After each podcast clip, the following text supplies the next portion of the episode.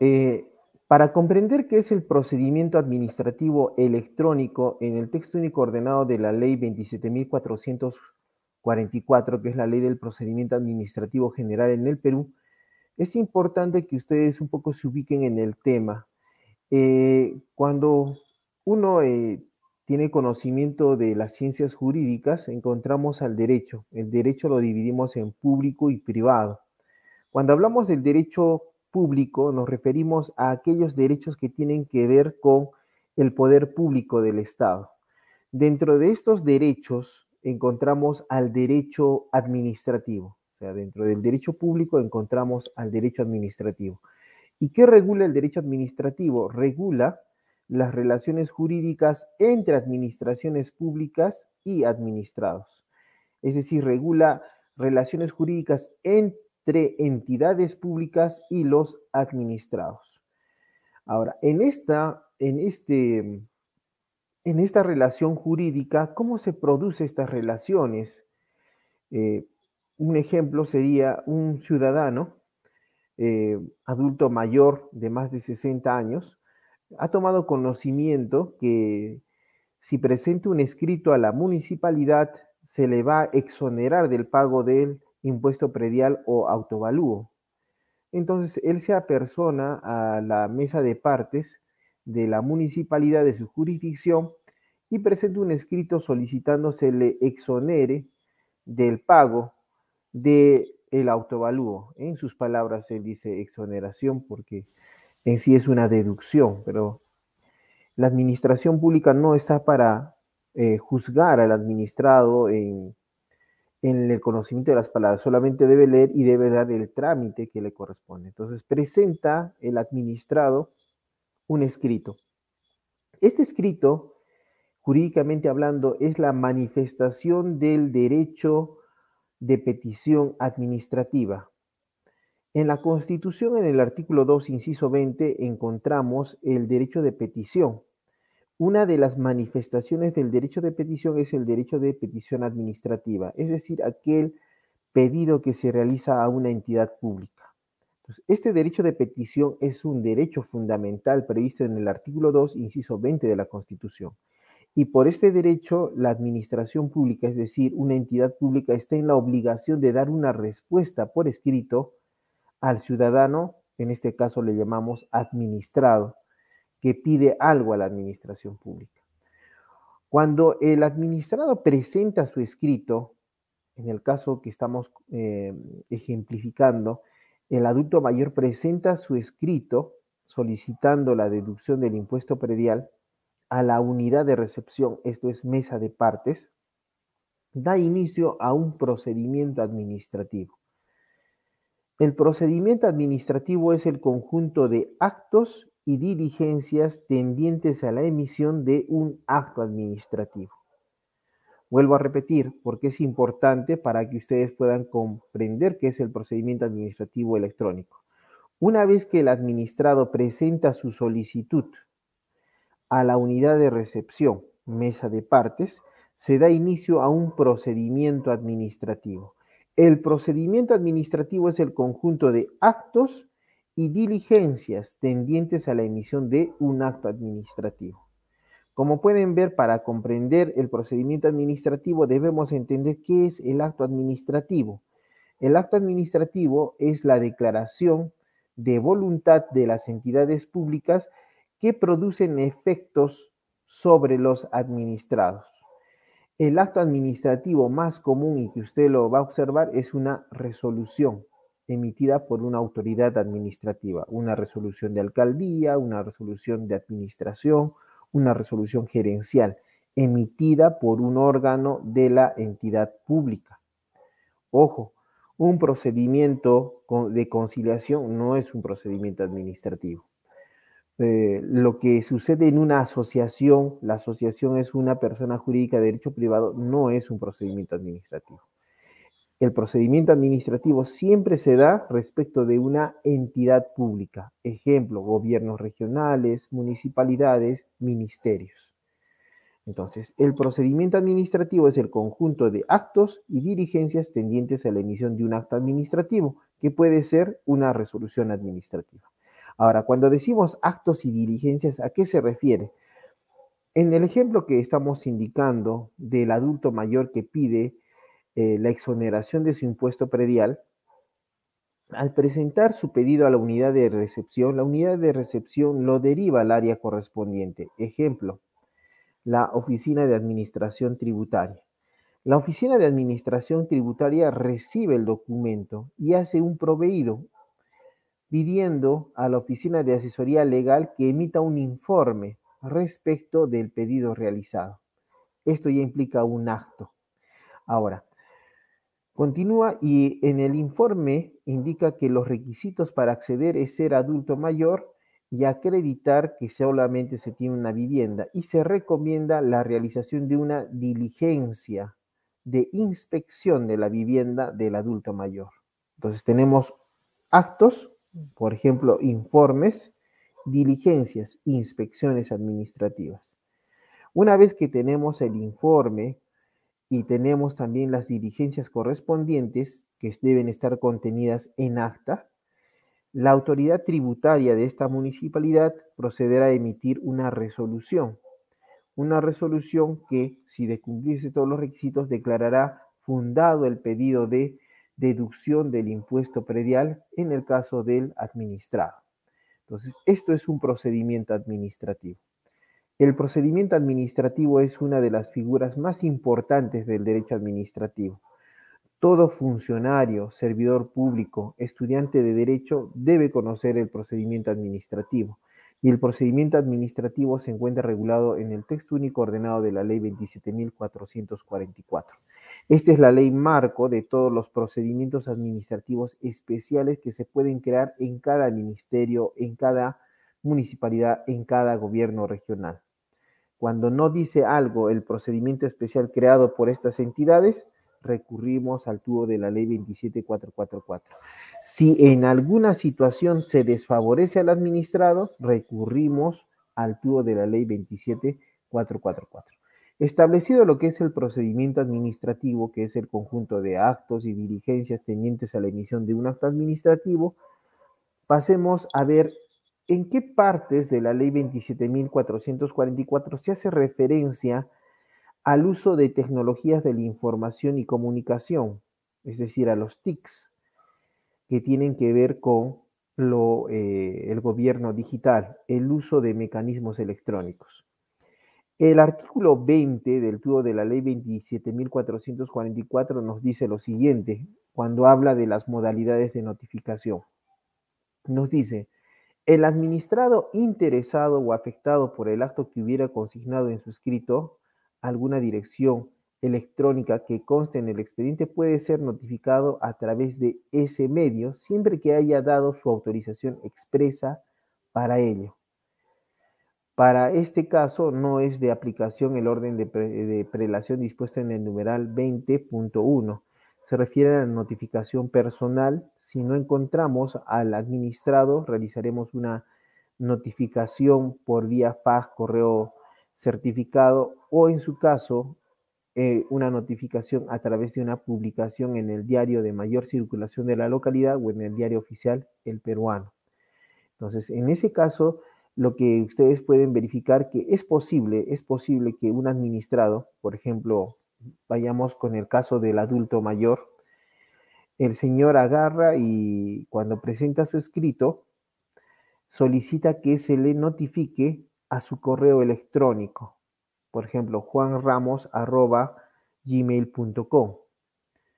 Entonces, en ese caso, la norma dice que el mismo administrado debe autorizar su notificación a través del correo electrónico. Si no autoriza su notificación, no es posible que la administración pública notifique un correo electrónico.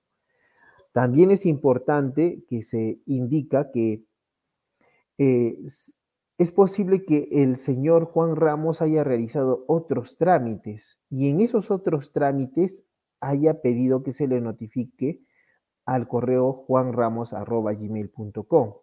Pero justo en el trámite de la deducción del impuesto predial no hace mención a ninguna notificación o autorización a través de su correo electrónico. En este caso, la autoridad no puede decir, ah, como me autorizó en los otros procedimientos a notificarlo por correo electrónico, debo entender que en este procedimiento de deducción del impuesto predial también le puedo notificar. Eso no es posible.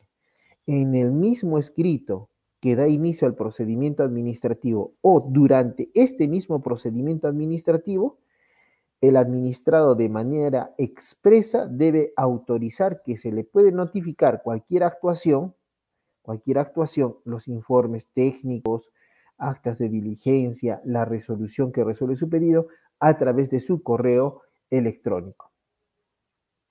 Ahora dice, la notificación dirigida a la dirección de correo electrónico señalada por el administrado se entiende válidamente efectuada cuando la entidad reciba la respuesta de recepción de la dirección electrónica señalada por el administrado. La notificación surte efectos el día que conste haber sido recibida. Eh, miren, esta parte es también muy interesante.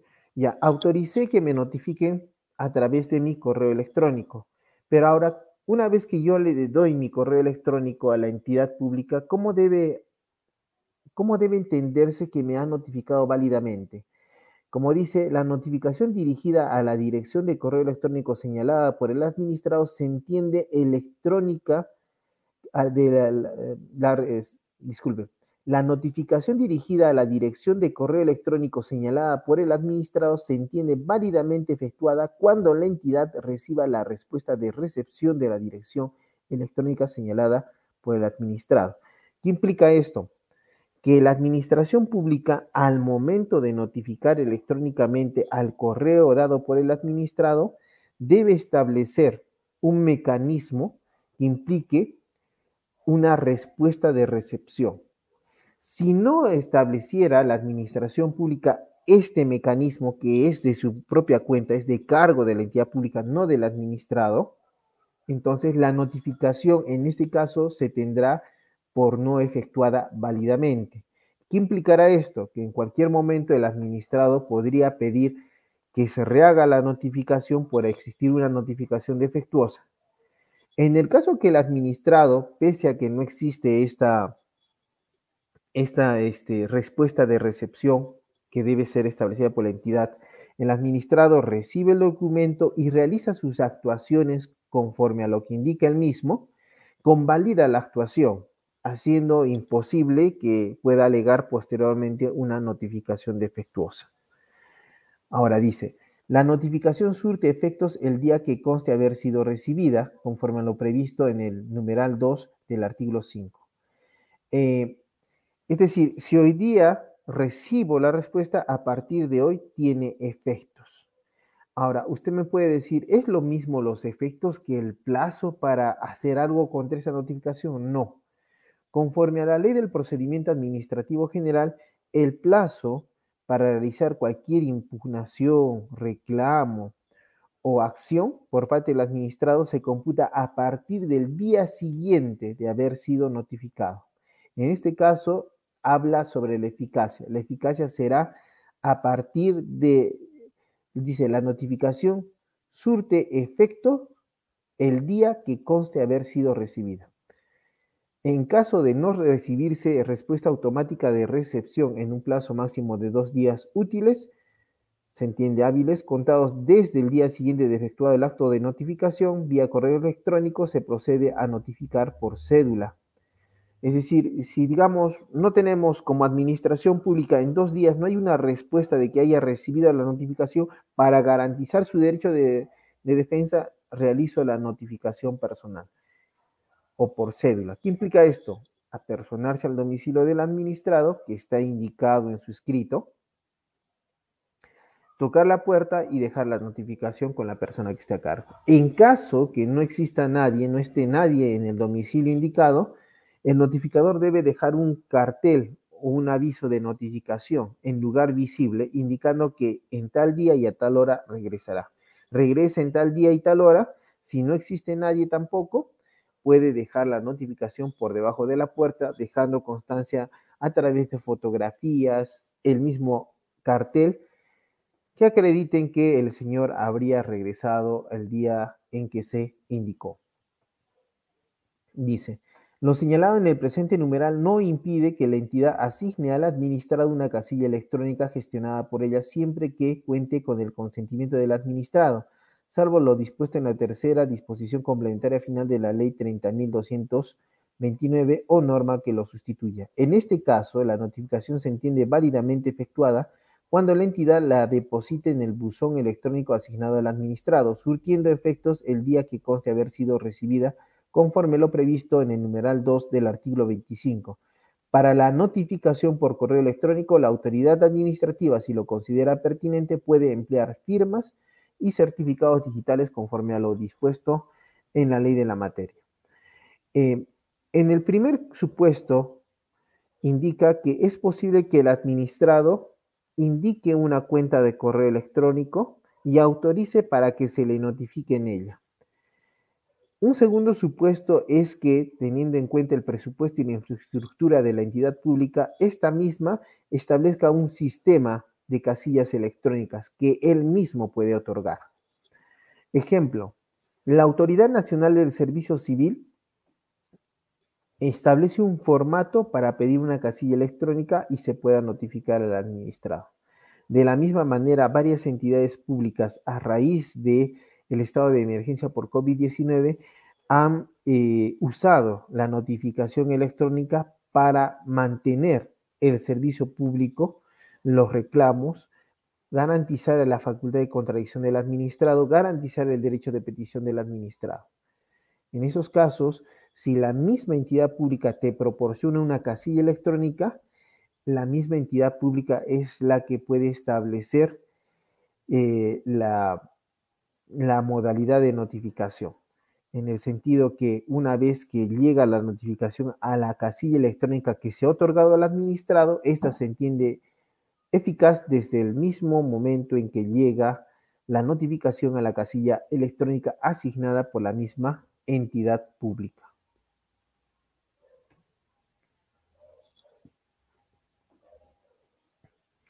Otro supuesto que establece la ley 27.444, que es la ley que regula el procedimiento administrativo general. Eh, disculpe, profesor, eh, ¿me escucha? Sí, sí. Eh, no sé si, podría este, poner en modo lectura sus dispositivos, por favor. ¿Modo lectura? Sí, o agrandarlo, porque en la pantalla se está viendo la diapositiva 1. No sé si sigue ahí o, se ha congelado la pantalla. Yo estoy cambiando de diapositivas. Sí, sí, justo eso ahorita estaba percatando. Quería ver los comentarios si algún alumno se había dado cuenta, pero igual. A ver, a ver, a ver. Un momento. Claro que sí.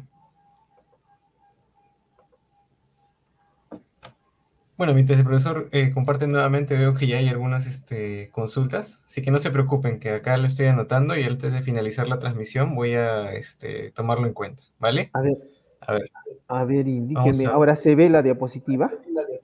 Sí, puede cambiar de diapositiva para ver si, si está todo en orden. Ya, ahora sí. ¿Podría eh, ponerlo en grande la diapositiva? O sea, este, maximizarlo. Sí, maximizarlo. O, o, mejor abajo, en la opción de abajo, esas ventanitas, esas especies de cuadros que están al costado del zoom. Ahora. Claro, ya, genial. Eh, intente cambiar de, diapositiva para ver si, está todo bien. Ya, genial, ahora sí, ahora sí. Y entonces vimos, ya, eh, estábamos hablando, bueno, para recapitular que ustedes también no se pierdan, hicimos una introducción y después vimos la primera norma que habla sobre eh, la notificación electrónica en el procedimiento administrativo general.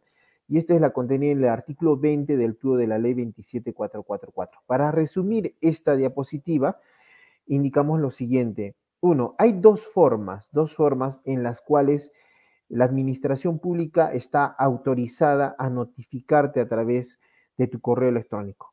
La primera forma es que en tu escrito o en algún escrito tú autorices expresamente a que te notifiquen a un correo electrónico. En este caso, cuando tú autorizas para que te notifiquen en tu correo electrónico creado por tu persona, eh, la administración pública tiene la obligación de establecer un sistema de recepción de respuesta, es decir, que recepcionaste. Si ella no lo hace, podría incurrir en una notificación defectuosa. La otra situación es que la misma entidad pública, teniendo en cuenta su presupuesto y su, infraestructura, establece mecanismos o sistemas de notificación electrónica. Por lo tanto, la misma entidad pública asigna una casilla electrónica al administrado. En este caso, le asigna la casilla electrónica al administrado y el administrado se hace responsable, responsable de lo que llegue a esa casilla electrónica. De tal manera que la notificación cobrará efectos a partir del día en que llega la notificación a la casilla electrónica este, otorgada por la entidad pública. Eso es lo que indicamos en esta primera diapositiva. Ahora sí, vayamos a la tercera diapositiva. ¿Qué nos dice? Las, en el artículo 25, inciso 2 del tubo de la ley 27444, nos dice, las notificaciones surtirán efectos conforme a las siguientes reglas.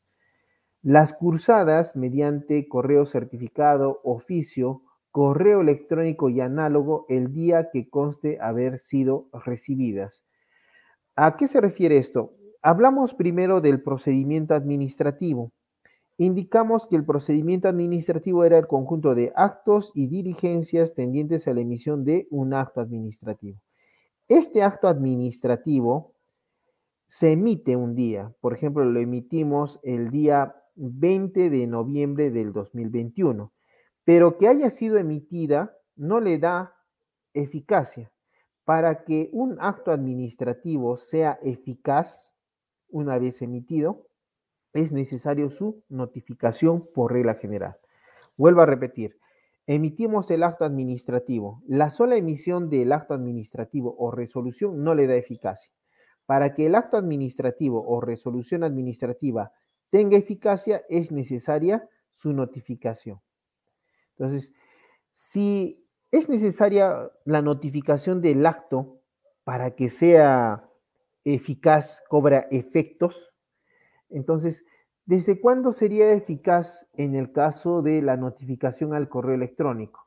Pues esta norma nos dice que la notificación surte efectos en el caso del correo electrónico el día que conste haber sido recibido.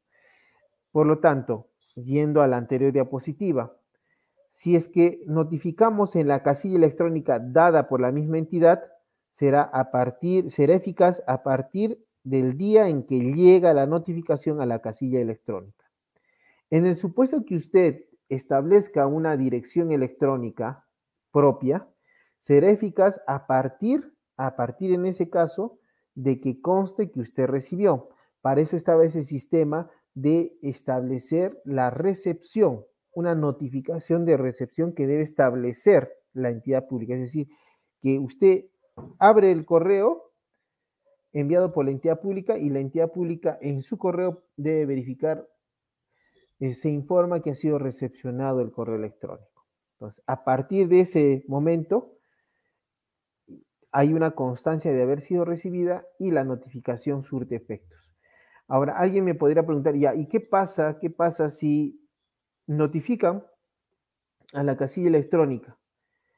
Pero dada por la entidad, pero yo nunca autoricé a que me notifiquen, ni siquiera pedí que me dieran una casilla electrónica, porque yo no sé usar estos medios.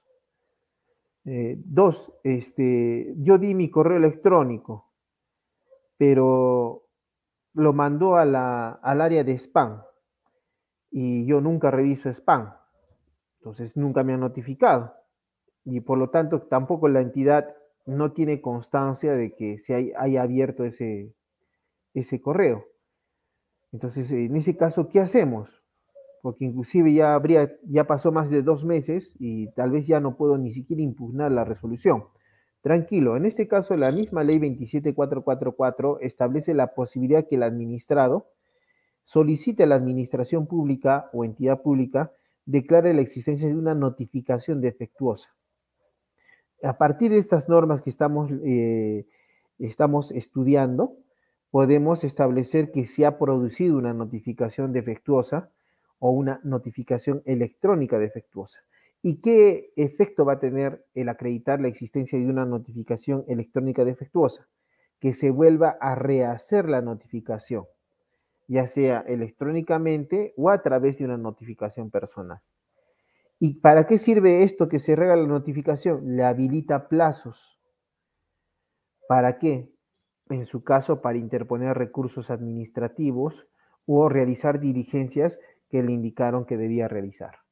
Entonces, por eso es importante establecer cuándo una, un acto administrativo es eficaz en el caso de que se haya otorgado una, un correo electrónico o se le haya otorgado un, una casilla electrónica.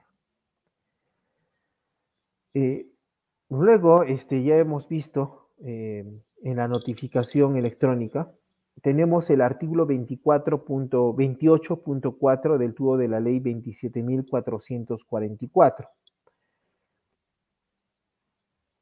Eh, eh, esta norma se refiere a las comunicaciones al interior de la administración. No se refiere ya a las comunicaciones de la entidad pública afuera, es decir, a los administrados, sino se refiere dentro de la entidad pública dentro de la entidad pública.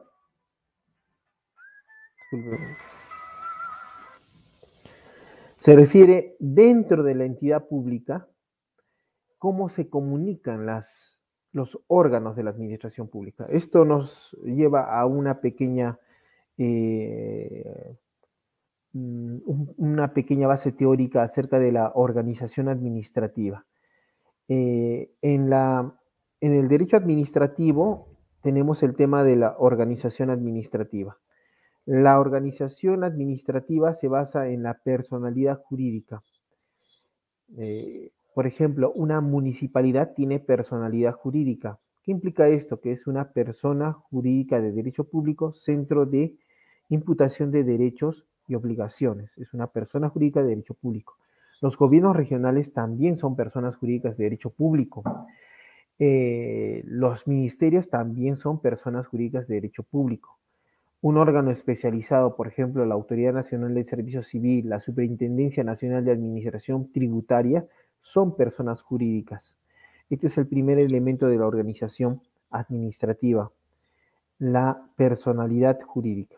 Ahora, dentro de la persona jurídica de derecho público encontramos órganos, por ejemplo, en una municipalidad encontramos la alcaldía, el consejo municipal, la oficina de asesoría legal, la oficina de planeamiento, la oficina de personal, la gerencia municipal. Como ve, no digo el gerente, digo la gerencia municipal, la oficina de asesoría legal, la alcaldía, el consejo regional. Estos son órganos dentro de una entidad pública que tiene personalidad jurídica. Ahora, dentro de cada órgano, por ejemplo, en la alcaldía, encontramos al mismo alcalde y a su secretaria. En el consejo, en el órgano denominado Consejo Municipal, encontramos regidores municipales, donde también forma parte el alcalde. En la gerencia municipal encontramos al gerente municipal y a otros eh, eh, a otras personas que elaboran. Entonces, tenemos la entidad pública es una persona jurídica, dentro de la persona jurídica encontramos órganos y dentro de los órganos encontramos agentes administrativos, es decir, personas que prestan servicios dentro de la entidad pública. Ahora, estas personas que prestan servicios, este, a su vez, ocupan un cargo. Por ejemplo, ustedes van a encontrar jefe de asesoría legal. Entonces, Juan Ramos es el jefe de asesoría legal actualmente, pero por estado de salud eh, decide renunciar. Entonces ingresa María Nieves al cargo de jefe de asesoría legal. Esto implica el principio de impersonalidad. ¿Qué implica el principio de impersonalidad? Las autoridades, las personas cambian, pero los cargos quedan. Es por eso que a veces en una solicitud no dirigimos, por ejemplo, la solicitud señor Juan Ramos, jefe de la Oficina de Administración Tributaria, sino que como es posible que lo cambien, ponemos señor jefe de la Oficina de Administración Tributaria de la Municipalidad Distrital D. Esa es una forma, o esa es la razón por la cual se coloca de esa manera y se obvia el nombre. Ahora, como ustedes pueden ver, encontramos a la persona jurídica. Dentro de la persona jurídica encontramos órganos. Dentro de los órganos encontramos a los agentes que ocupan cargos públicos. Ahora, estos agentes que forman parte de un órgano se deben comunicar. Entonces, cuando se comunican, hablamos de comunicaciones al interior de la administración pública, que es lo que trata esta diapositiva. Ojo, es importante, un tip por si acaso, cuando usted demanda al Estado, no digo denunciar a un funcionario, hablo de una demanda civil o contenciosa administrativa, usted no demanda a la Oficina de Recursos Humanos, no demanda a la Oficina de Logística, porque son órganos, no demanda a Juan Ramos en su calidad de gerente, porque es un agente, que representa a un órgano y a su vez es parte de una entidad pública. ¿A quién demandamos? A quién es el centro de imputación de derechos y obligaciones. ¿Y quién es el centro de imputación de derechos y obligaciones? Y la entidad pública que tiene personalidad jurídica. En este caso, por eso interponemos una demanda contra la municipalidad distrital debidamente representado por su alcalde, que se notificará en porque si usted demanda al alcalde en un contencioso administrativo, al alcalde de la municipalidad, es como si usted demandara, en vez de demandar, digamos, a Juan Ramos, está demandando al cerebro de Juan Ramos, que es un órgano de la persona. Entonces tenga en cuenta esto. Ahora pasemos, una vez hecha esta explicación importante, es un tema bastante amplio el de la organización administrativa en el derecho administrativo. Hay un jurista argentino, Fiorini, que dice que la columna vertebral del derecho administrativo es la organización administrativa. Ahora, ¿qué nos dice? Una, hecha esta explicación, pasemos a lo que indica el artículo 28.4 del tubo de la ley 27444. Dice, la constancia documental de la transmisión a distancia por medios electrónicos entre entidades y autoridades constituye de por sí documentación auténtica y dará plena fe a todos sus efectos dentro del expediente para ambas partes en cuanto a la existencia del original transmitido y su recepción. Eh, dice transmisión a distancia por medios electrónicos entre entidades y autoridades. Constituye de por sí documentación auténtica y dará plena fe a todos sus efectos dentro del expediente para ambas partes en cuanto a la existencia del original transmitido y su recepción. ¿A qué se refiere? Es posible, por ejemplo, hay municipalidades que tienen su sede principal en un lugar y tienen dos agencias municipales lejos. Eh, la transmisión a distancia a, esos, a esas agencias para facilitar y mejorar el servicio público no será a través de una carta, más eficiente y eficaz será usar los correos electrónicos. De la misma manera, dentro de la misma entidad pública, por ejemplo, la municipalidad, el alcalde por un correo electrónico puede mandar una circular a todos los jefes de las distintas áreas de la municipalidad. Asimismo, puede también comunicar a determinado personal que realice una actuación a través de un correo electrónico.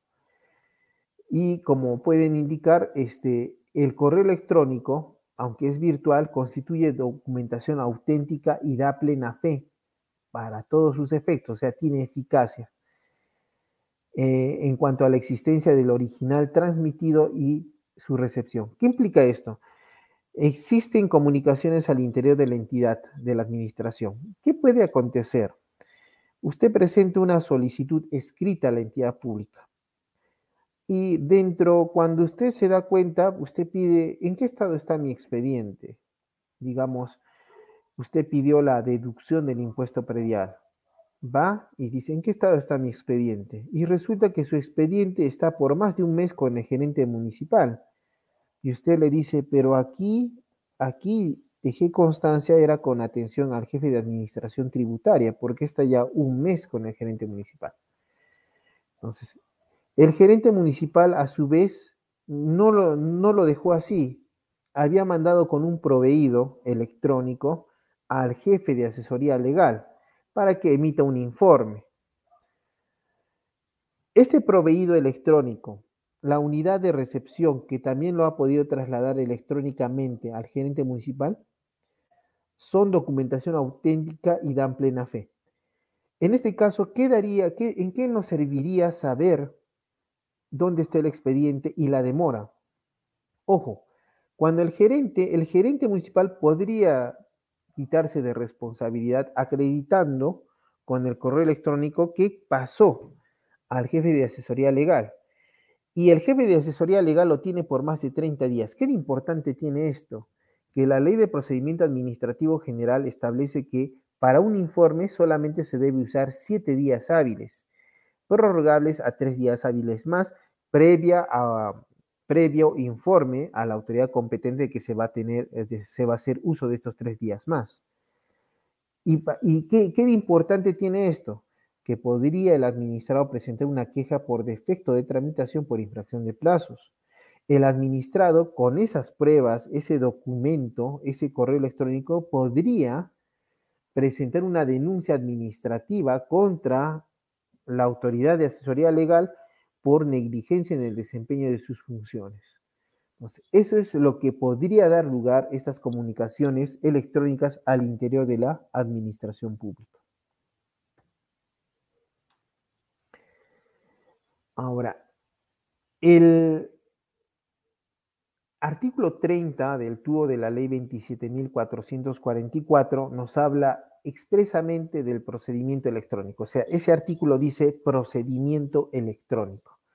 ¿Y qué nos dice este artículo? Nos dice, sin perjuicio del uso de medios físicos tradicionales, el procedimiento administrativo podrá realizarse total o parcialmente a través de tecnologías o medios electrónicos, debiendo constar en un expediente escrito electrónico que contenga los documentos presentados por los administrados, por terceros y por otras entidades, así como aquellos documentos remitidos por el al administrado.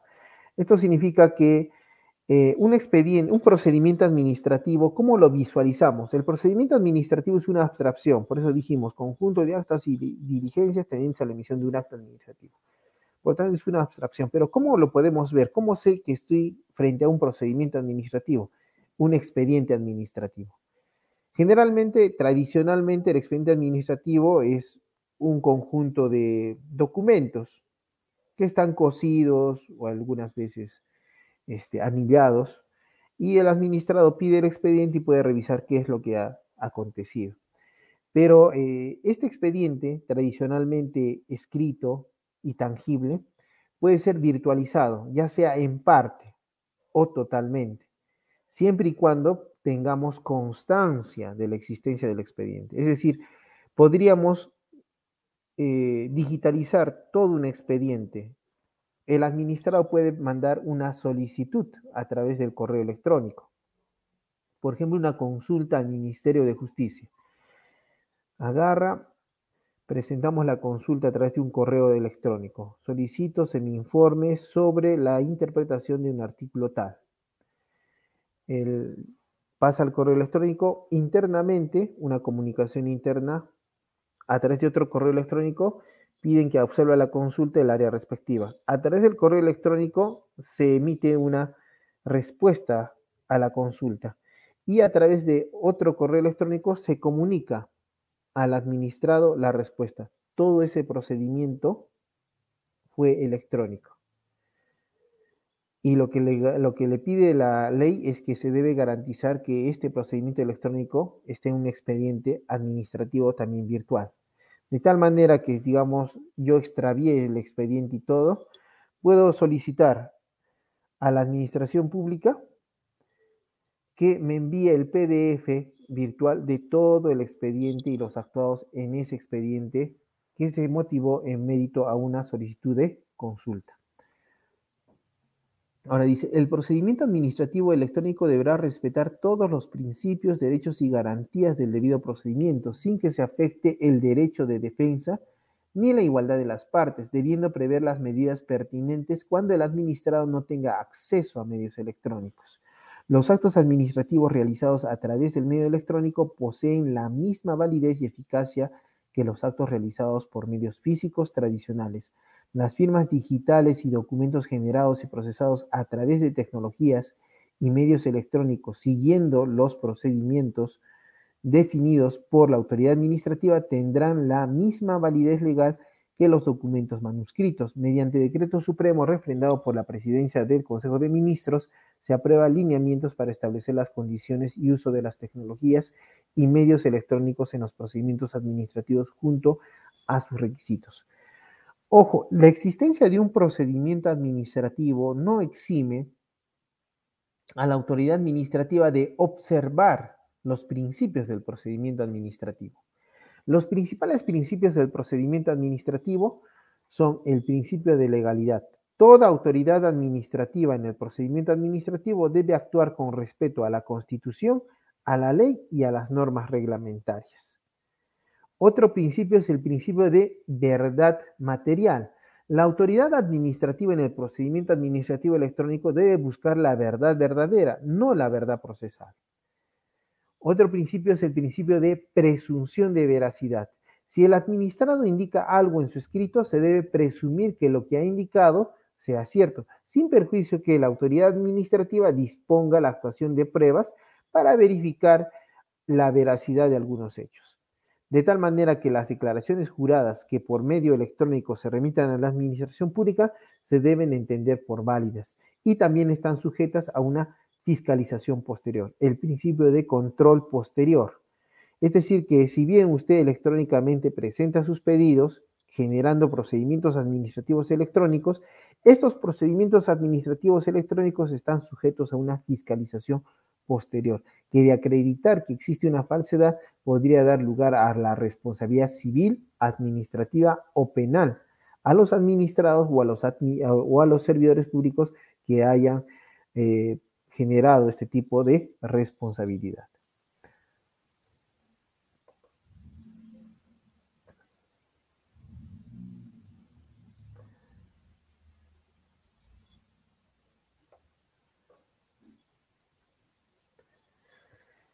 Otro tema importante es el tema del silencio administrativo. También hace referencia el uso de los medios electrónicos ah, al silencio positivo. ¿Qué dice el artículo 34.2 del dúo de la ley 27444? Dice, como constancia de la aplicación del silencio positivo de la solicitud del administrado, basta la copia del escrito o del formato presentado conteniendo el sello oficial de recepción sin observaciones e indicando el número de registro de la solicitud, fecha, hora y firma del agente receptor. En el caso de procedimientos administrativos electrónicos, basta el correo electrónico que deja constancia del envío de la solicitud. Un poco para ponernos en el contexto. ¿Qué pasa? Como les dije, el procedimiento administrativo es el conjunto de actos y diligencias tendientes a la emisión de un acto administrativo. Pero, ¿qué pasa si la entidad pública, transcurrido el plazo general que establece la ley, 30 días hábiles, no emite una respuesta por escrito, no emite el acto administrativo? ¿Qué pasa en ese caso?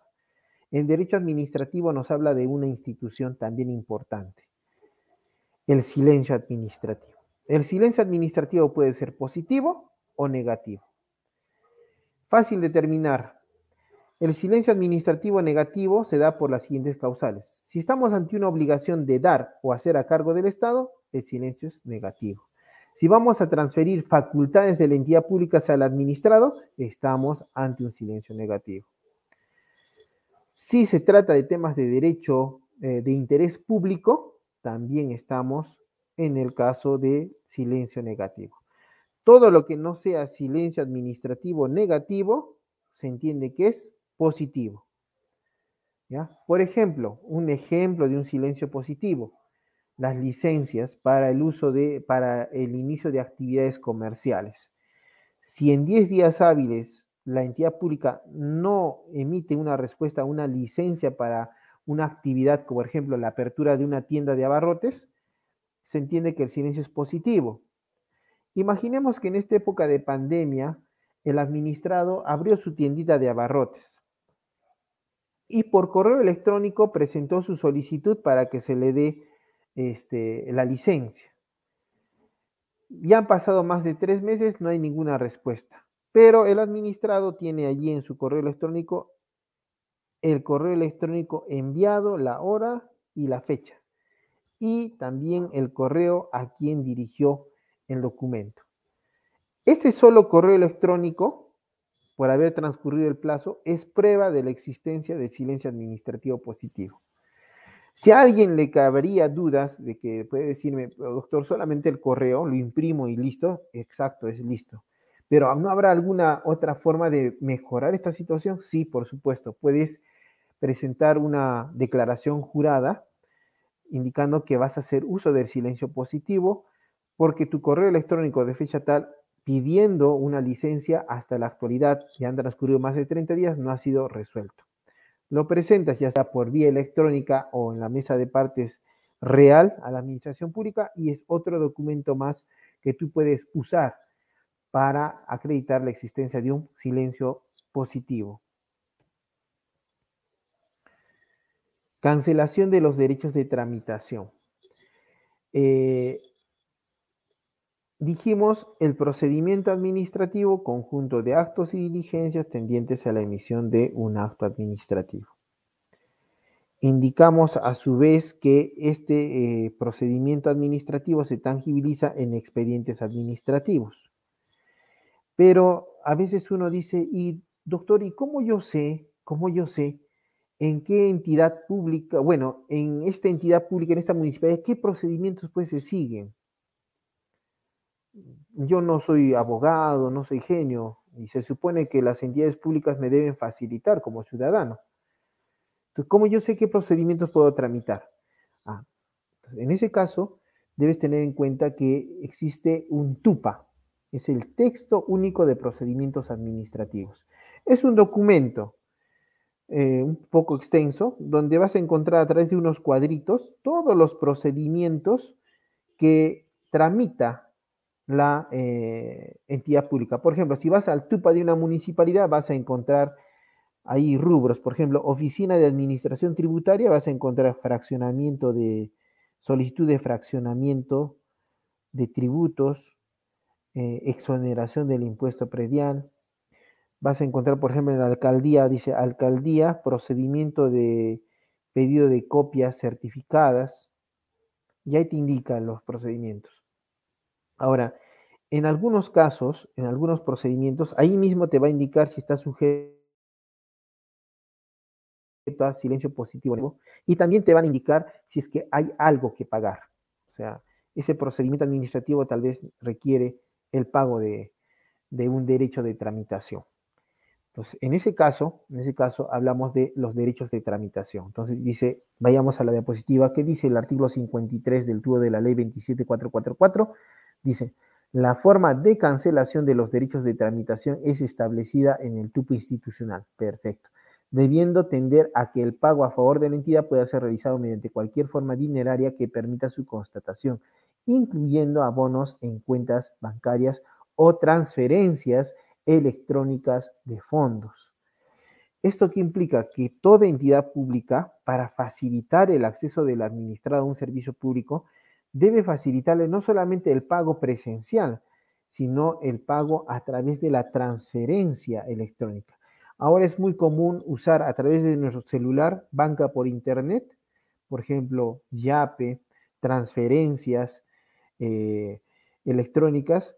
Hacemos unos, unos, cuantos eh, pestanas, abrimos y ya transferimos el dinero, estando en nuestra casa o en cualquier momento facilitando de esta manera este, la, nuestra prestación de servicios públicos.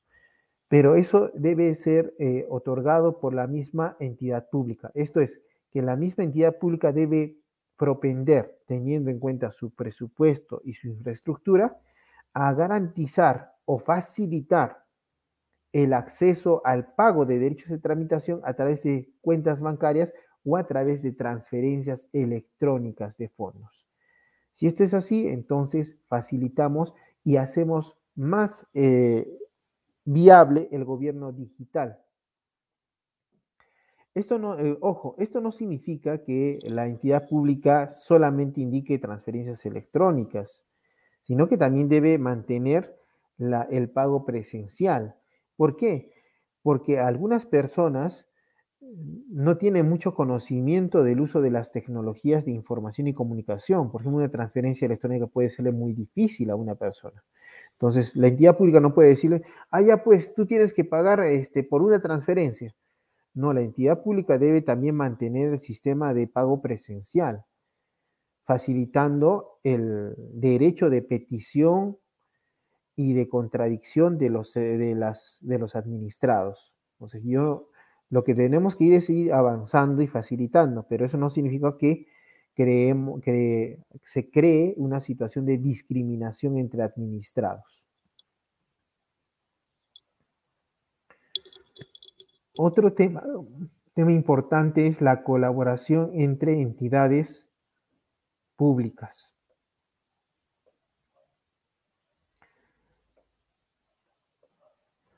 Eh, como les indiqué al inicio, dije que el derecho administrativo es el conjunto de normas, si ustedes quieren el sistema ordenado de normas jurídicas que regulan las relaciones las relaciones entre entidades y administrados, pero también regula las relaciones entre entidades públicas.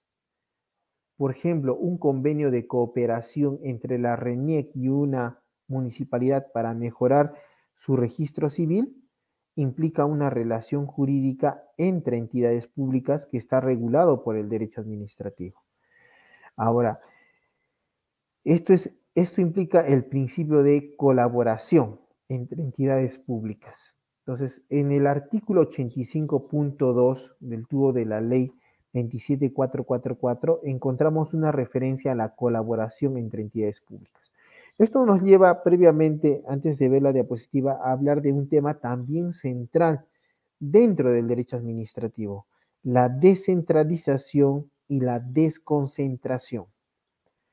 La descentralización implica que una entidad pública transfiere funciones a otras entidades públicas, haciéndolas autónomas. Ejemplo, el gobierno central transfiere facultades a los gobiernos regionales y a los gobiernos locales. Por ejemplo, un proyecto para que se transfiera el servicio de educación a las municipalidades para que puedan velar por la educación dentro de, su circunscripción territorial. Esto es la descentralización. La desconcentración, la desconcentración se da dentro de la misma entidad pública.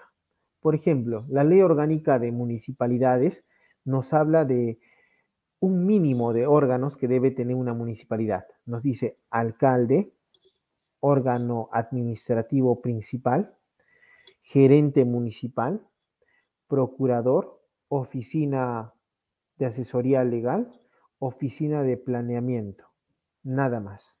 Entonces uno dice, pero yo he visto en alguna municipalidad hay oficina de recursos humanos, otro le ha puesto oficina de talento humano, otro dice oficina de personal, otro tiene su oficina de administración y todavía lo divide en oficina de comunicaciones, publicidad, hay una oficina de ejecución coactiva. Eso es la desconcentración.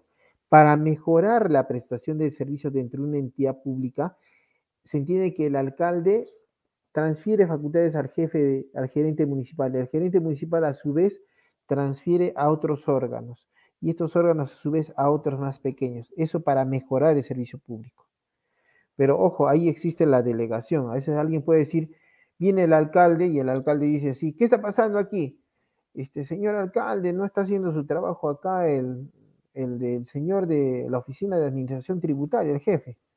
Allá, ah, entonces yo, yo voy a ver ese asunto. Entonces el jefe de, administración tributaria puede decir, no, se está abocando al conocimiento de mis funciones. No podría decir eso, porque por la desconcentración, el alcalde mantiene mantiene poder sobre los demás. Eh, es, eso justifica, por ejemplo, cuando el presidente de la República puede llegar a un hospital y verifica pues que no están atendiendo a dos pacientes. Inmediatamente el mismo presidente va ante el director y le ordena que proceda a atender a ese paciente. Entonces uno dice, no, está siendo abusivo, no, está haciendo campaña. No, lo que está haciendo uso es de la delegación. Se entiende que ha delegado hasta ese director su poder, el presidente de la República. Entonces, él está asumiendo ese poder. Está diciendo, me atiendes a esa persona porque no está el Ministerio de la Salud, el ministro de la Salud, no está tampoco el gerente regional de salud. Entonces, él puede asumir esa función. Y todo lo que hace, digamos, cuando dice el presidente, inmediatamente, por favor, proceda a atender, todo es con respeto, por cierto, proceda a atender a estos pacientes, se está haciendo uso del principio de colaboración o criterio de colaboración entre entidades públicas. Ahora, ¿qué nos dice el artículo 85.2 nos dice, en atención al criterio de colaboración de entidades deben, las entidades deben proporcionar directamente los datos e información que posean, sea cual fuere su naturaleza jurídica o posición institucional, a través de cualquier medio, sin más limitación que la establecida por la Constitución o la ley, para lo cual se propendrá, propenderá a la interconexión de equipos de procesamiento electrónico de información u otros medios similares. ¿A qué se refiere? Por ejemplo, una base de datos general podría establecerse, pero lo más común podrá ser de que hay un correo institucional de una municipalidad, el correo institucional de, una, de un ministerio. El alcalde requiere información de su correo institucional, lo dirige al correo institucional de la municipalidad, de la, del ministerio. El ministerio remite un correo con toda la información digitalizada que necesita la municipalidad. Entonces, esto facilita, porque otra forma sería cursar un fax. Pasan a la entidad, sacamos copias y hay que certificar todas las copias. Remitimos a través de correo certificado y llega, después de dos semanas, llega la información.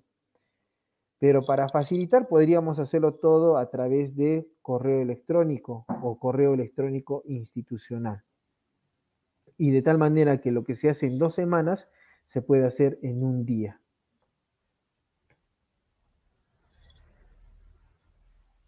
Otro rubro donde se habla eh, es en la facultad de solicitar información. Dice el artículo 119.2 del tubo de la ley 27444, nos dice, las entidades establecen mecanismos de atención a los pedidos sobre información específica y prevén el suministro de oficio a los interesados, incluso vía telefónica o por medios electrónicos, de la información general sobre los temas de interés recurrente para la ciudadanía. Eh, ubicándonos en el tema. Recuerdan, recuerdan que les dije el procedimiento administrativo conjunto de actos y diligencias tendientes a la emisión de un acto administrativo. Si no hay acto administrativo, se genera silencio administrativo, positivo o negativo. Pero en mérito a qué se dio inicio el procedimiento administrativo, ya sea real o virtual, en mérito al ejercicio de derecho de petición que se materializó en un escrito o solicitud que presentó el administrado a una mesa de partes o unidad de recepción. Este derecho de petición administrativa en la ley del procedimiento administrativo general está eh, disgregado en varios derechos. Es derecho, el derecho de petición también implica los siguientes derechos. El derecho a presentar una solicitud de interés particular. Por ejemplo, en el caso que indicamos, solicito se me deduzca el impuesto predial porque soy adulto mayor. Solicitud en interés, en interés particular. Segundo, solicitud en interés colectivo. Ejemplo, señor alcalde, como vecino de esta urbanización, le conmino a que se sirva cumplir su promesa de crear una cancha para los jóvenes de tal manera que los jóvenes se dedican al deporte. Como ustedes pueden ver, no le interesa al administrado en sí, sino interesa a la colectividad. Solicitud en interés de la colectividad. Tercero, facultad de contradicción. usted agarra, recibe su recibo de, agua y aumentó, hay como 5 mil soles, ¿qué pasó? No, no, no, si yo ni siquiera he usado el agua, seguro el medidor se ha malogrado. Entonces presente una reclamación. Otro supuesto que también implica la facultad de contradicción. Me notificaron la resolución. Improcedente su pedido de deducción del impuesto predial. Ah, no. Todavía que, si yo cumplo con los requisitos, soy adulto mayor y tengo una casa, interpongo recurso administrativo, ya sea de reconsideración o de apelación. Esta es la facultad de contradicción. Entonces tenemos solicitud en interés particular, solicitud en interés colectivo, facultad de contradicción, también tenemos la facultad de consulta. Uno dice así, o sea, pero no entiendo, ¿ah? acá ha sacado una ordenanza y el artículo 7 dice, no entiendo en verdad. Entonces usted puede presentar un escrito por medio de la presente, señor alcalde, le consulto sobre la interpretación que se debería dar al artículo 7 de la ordenanza 115-2021. Por cuanto de la misma yo entiendo lo siguiente, o en su caso, si es otra interpretación, le pediría tenga bien informar cuál es la interpretación correcta. Facultad de, de consulta. Y por último tenemos la facultad de información, por la cual en principio el administrado, cualquier ciudadano debe entender que se presume que toda la información que tiene la entidad pública es pública. Eso es basado en el principio de transparencia. La entidad pública debe actuar transparentemente como el cristal. O sea, todo debemos poder verlo. Entonces, usted no se preocupe si usted dice, oye, ¿y esta información será pública o no? No, usted no se preocupe, usted solamente pide, solicito, se me emita, se me dé copias del expediente técnico de la obra de ciclovías que se ha creado para verificar, para ver quién no, quién es el proveedor, se siguió los procedimientos de contratación, usted lo puede llevar a un perito, a un especialista para verificar que le indique. Es su derecho. Si es que es información confidencial, reservada, eso la entidad le debe decir. Usted no está en la obligación de buscar o establecer si la información que usted pide es reservada, confidencial. ¿Ya?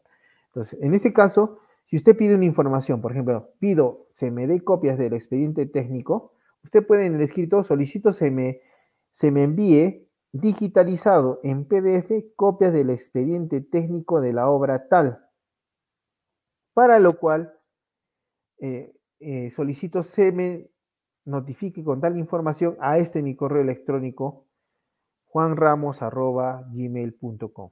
Entonces le van a notificar. Si es que habría algún costo, podría usted en la solicitud indicar eh, sin perjuicio que se me indique los costos que debo depositar o transferir a una cuenta respectiva, si es que habría algún costo que abonar en mérito a esta eh, transferencia de información. Entonces, esa es la facultad de información que también se puede hacer por medios electrónicos. 11. Estamos en el artículo 130 y 2. ¿Ya? Un poco la recepción está tapando, pero no se preocupen. Es el artículo 132.3 de la ley 27.444. Habla de la recepción por transmisión de datos a, distancia. Dice, los administrados pueden solicitar que el envío de información o documentación que le corresponda recibir dentro de un procedimiento sea realizado por medios de transmisión a distancia, tales como correo electrónico o faxín. Dice ahora, cuando se emplean medios de transmisión de datos a distancia, debe presentarse físicamente dentro del tercer día el escrito o la resolución respectiva, con cuyo cumplimiento se le entenderá recibido en la fecha de envío del correo electrónico o facsímil.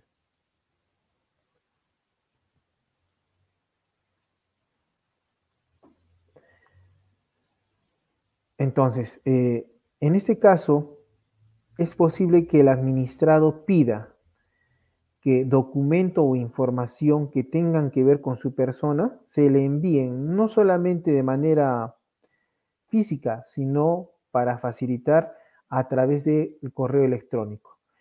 Eh, ejemplo, en, la selva, por ejemplo, Loreto, eh, las entidades públicas, por ejemplo, una gerencia regional de salud está muy alejada de un centro de salud y un trabajador del centro de salud está siguiendo un trámite para el pago de sus beneficios o su nombramiento en la, en la Dirección Regional de Salud que está en Loreto.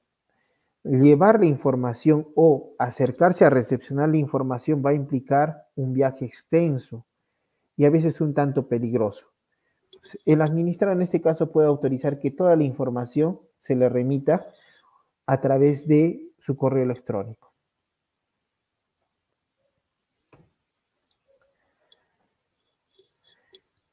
Por último, tenemos que la ley 27.444 en su artículo 238.2 nos dice lo siguiente. La administración pública en el ejercicio de la actividad de fiscalización está facultada para realizar lo siguiente.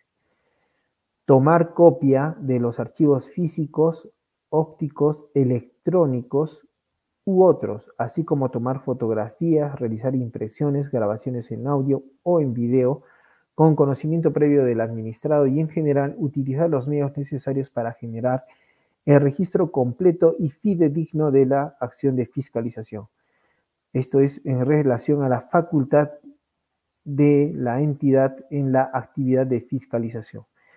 Para comprender esta diapositiva y ordenarnos, eh, como dijimos, el procedimiento administrativo es el conjunto de actos y diligencias tendientes a la emisión de un acto administrativo. La ley 27444 regula el procedimiento administrativo general, pero hay unos procedimientos administrativos especiales y a la vez generales, o sea, son de uso recurrente por las entidades públicas. Entonces, son tres procedimientos administrativos especiales también contenidos en la ley 27444. Tenemos el procedimiento trilateral, en el procedimiento trilateral, un administrado tiene un conflicto con otro administrado y el conflicto es resuelto por una entidad pública. Ejemplo, yo soy un usuario, bueno, eh, un comprador, compré una cámara Samsung a una empresa, ejemplo, Totus. Existe un conflicto porque yo no le pedí Samsung, sino le pedí Sony. Le he reclamado y él no quiere solucionar. Entonces yo ante esto he recurrido a Indecopy. Indecopy le ha corrido traslado a Totus. Y Indecopy va a solucionar este conflicto entre el comprador y el vendedor y está la entidad pública. Como puede ver ahí, tres partes, tres lados, trilateral. Es un procedimiento trilateral. También los procedimientos trilaterales en esta época de pandemia han hecho uso del procedimiento electrónico que ya hemos visto más antes. Entonces, eh, han pedido en algunos casos que el administrado, el administrado han habilitado en su página institucional eh, un correo institucional donde puedes hacer llegar tu queja. Al hacer llegar tu, tu queja, el personal de Indecopy te contesta y te, y te contesta el mismo correo del que le has enviado. Y todas las actuaciones te envía por esa vía, procedimiento electrónico, en el procedimiento trilateral. El segundo procedimiento, que también está previsto en la ley 27444, es el procedimiento administrativo sancionador. En el procedimiento administrativo sancionador siempre se inicia de oficio y es para imponer una sanción al administrado o absolverlo de una presunta infracción administrativa. Entonces, el procedimiento es sencillo y las bases son estas. Hay una etapa de instrucción y una etapa de decisión. ¿En qué consiste todo este procedimiento, ya sea en instrucción o decisión? Uno, notifican al administrado la resolución de apertura del procedimiento sancionador. El administrado presenta sus descargos.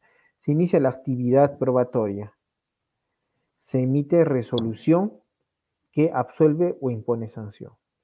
Este procedimiento, también el procedimiento recursal, también puede ser realizado parcialmente de manera electrónica. ¿Por qué digo parcialmente? Porque la notificación al administrado de la resolución de apertura necesariamente debería, debe realizarse a través de una notificación personal. Entonces eso implica que, como se indicó, el procedimiento electrónico puede ser total o parcial. este caso será parcial. Ahora, tenemos, indiqué, el procedimiento administrativo te habla del procedimiento general. Dentro del general encontramos el procedimiento trilateral, el procedimiento administrativo sancionador y encontramos la actividad de fiscalización. Lo contempla la ley dentro de los procedimientos, pero no lo dice como un procedimiento, dice actividad de fiscalización. La actividad de fiscalización es eh, generalmente previa a la apertura de un procedimiento administrativo sancionador. Por la actividad de fiscalización, la entidad pública, a través de una orden por un superior autoridad competente, inicia una acción de fiscalizar.